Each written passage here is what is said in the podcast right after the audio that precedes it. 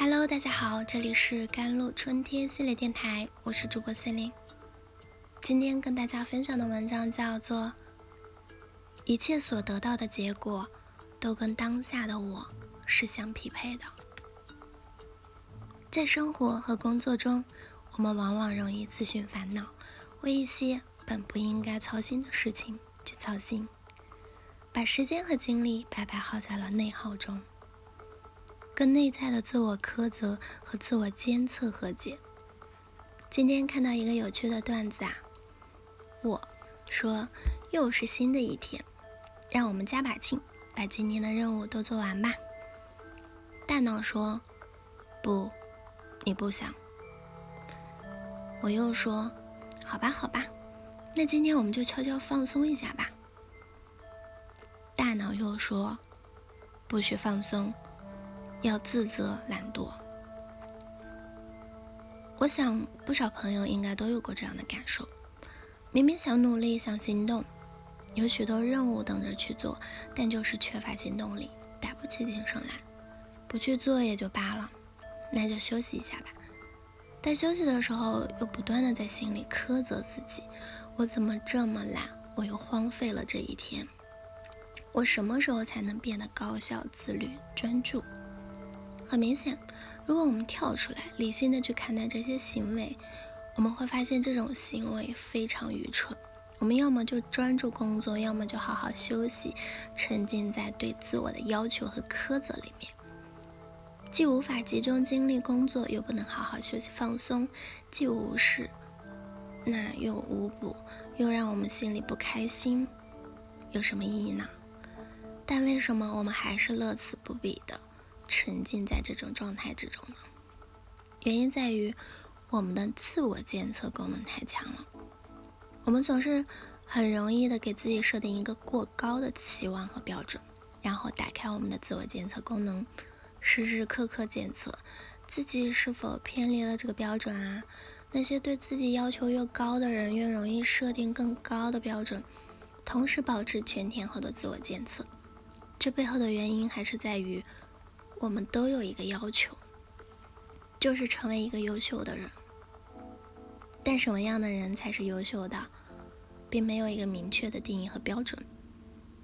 因此，我们往往会结合外界灌输给我们的信息，在心中构造出一个虚假的完美的标准，并要求自己向这个标准看齐。因此，一旦我们监测到自己偏离了这个标准，比如，本应努力工作，但是却荒废了一个小时，就会给大脑发送一个警觉的信号，告诉大脑我们在离优秀的道路上又更远了一点，要注意啊！但当我们挣扎在我不够优秀，从而一遍遍的在内心否定和怀疑自己的时候，我们其实就已经走到幸福的对立面了。我们不断的把所求的标准提高，把着眼点。放在所求和所得的差距上，一遍一遍地强化这个差距，让自己沉浸在我不够好、我不应该懈怠的自责和沮丧之中。所以，更好的做法是什么呢？首先，一定是接纳现在的自己。要明白一点，最好的我，并不是我们心目中那个虚假的、高不可攀的理想自我。而是现在当下，此时此刻，在思考和行动的现实自我。你先接纳目前的自己，先要理解和明白一件事情：很多时候，我们跟别人的差异，并不意味着别人比我们更优秀，而仅仅是侧重点不同罢了。你能够集中精力的时间不够长，也许意味着你的思维速度和处理事情的速度更快。你总是很容易拖延，也许意味着你能够更好的判断什么是最重要的，能够抓住繁多事物的要点。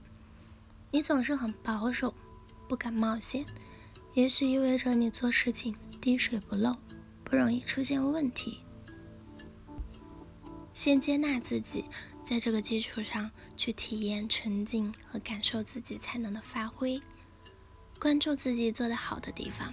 关注那些以往被不够优秀所掩埋、没有被自己注意到的地方，然后再去思考，我已经很好了。但是还可以在哪些方面做一些微调，让自己变得更好？改变自己不是要去苛责自己，而是要反过来，你要先认可自己，热爱自己，然后才能去谈改变。只有热爱能够改变，成为真正的不竭的动力，而不是相反。所以，一个更好的心态是不要去关注我本该如何如何。而是聚焦在了我拥有什么上面。请记住一个信念：那些我没有得到的东西，就是我凭本事所无法得到的；那些我付出的代价和风险，也是我凭本事所需要付出的。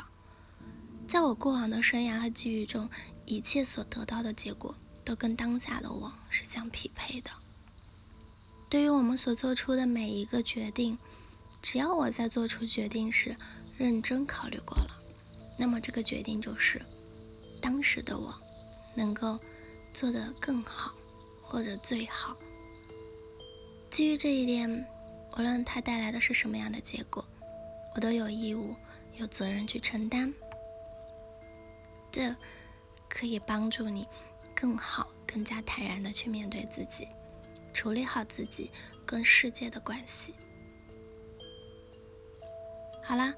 以上就是今天的节目内容啦。